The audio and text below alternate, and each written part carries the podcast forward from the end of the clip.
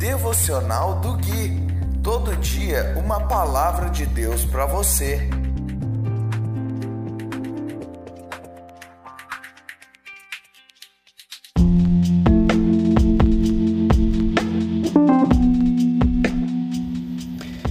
Dia 11 de novembro de 2020, devocional de número 92. Olá, aqui é o Gui e esse é o devocional de número 92, baseado no livro de Salmos. Hoje nós vamos ler o capítulo 32, do versículo 1 até o versículo 6. E diz assim: A doce e incomparável palavra de Deus. Como é feliz aquele cuja desobediência é perdoada, cujo pecado é coberto. Sim, como é feliz aquele cuja culpa o Senhor não leva em conta, cuja consciência é sempre sincera. Enquanto me recusei a confessar meu pecado, meu corpo definhou e eu gemia o dia inteiro. Dia e noite tua mão pesava sobre mim. Minha força evaporou como água no calor do verão. Finalmente confessei a ti todos os meus pecados e não escondi mais a minha culpa. Disse comigo: Confessarei ao Senhor a minha rebeldia, e tu perdoaste toda a minha culpa. Portanto, todos os que forem fiéis, orem a ti enquanto há tempo, para que não se afoguem quando vier a inundação.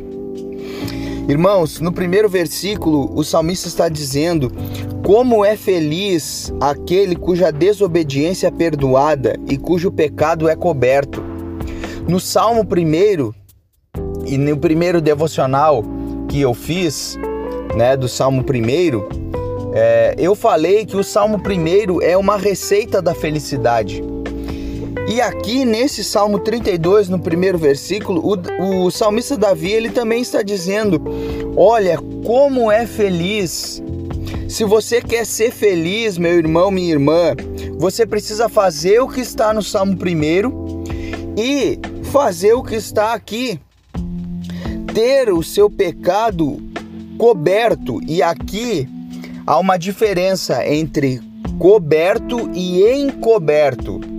Encoberto é quando nós escondemos o nosso pecado. E coberto, o que o salmista está dizendo, é quando Deus cobriu com o próprio filho os nossos pecados. Então não confunda essas duas palavras, tá bom? Desobediência perdoada e pecado coberto pelo sangue de Cristo.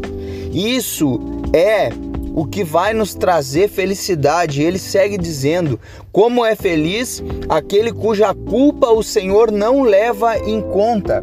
O Senhor não leva em conta a nossa culpa por causa de Cristo, para aqueles que estão em Cristo. Esse é o único caminho para que a nossa culpa não seja levada em conta pelo Senhor. Porque se nós estivermos fora de Cristo, com certeza a nossa culpa será levada em conta. E nós ainda, além de não sermos felizes nessa vida, seremos eternamente infelizes e atormentados no lago de fogo. E isso eu não quero para você e muito menos para mim. Então, seguindo aqui, feliz ele fala também aquele cuja consciência é sempre sincera.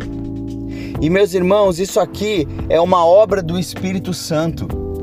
Aquele filho de Deus que confessa o seu pecado, que está vivendo em Cristo, que está em obediência, ele vive com a consciência dele sincera, com a consciência limpa, pelo lavar da palavra, o lavar, o purificar da nossa consciência. É uma obra do Espírito Santo. E olha o que ele fala no 3: Quando me recusei a confessar meu pecado, meu corpo definhou. Olha só, irmãos, uma doença física, um problema físico, uma consequência de não confessar o pecado. Existem até alguns estudiosos que dizem que uma das razões do câncer é, é, e de algum câncer, né? Porque o câncer ele tem vários tipos, é a falta de perdão. Uma pessoa que guarda rancor, que guarda amargura, pode gerar uma doença física. Não estou dizendo que todo câncer é obra disso, por favor, me entenda bem aqui, né? Não é de maneira generalizada, mas alguns estudos estão é, comprovando isso e a própria psicologia fala das doenças psicossomáticas, que são doenças que começam na alma por conta de sentimentos que não foram bem resolvidos e acabam resultando em uma doença física, porque nós somos um ser íntegro, nós somos um ser de corpo, alma e espírito. E essas três coisas estão interligadas. Por isso nós precisamos viver no Espírito para que o Espírito governe a alma e, e a alma é, reproduza toda a nossa alegria, a nossa felicidade, a nossa fé no nosso corpo físico. E ele segue dizendo ali: dia e noite a tua mão pesava sobre mim, ou seja, ele está colhendo aquilo que ele plantou, ele não confessou o pecado e a mão do Senhor estava pesando sobre ele. E a mão do Senhor não pesa por conta de que Deus olha, ah, aquele ali não confessou o pecado, vou pesar a minha mão sobre ele. Não. A mão do Senhor ela já está pesada sobre todo aquele que não está em Cristo, sobre todo aquele que não confessa o seu pecado.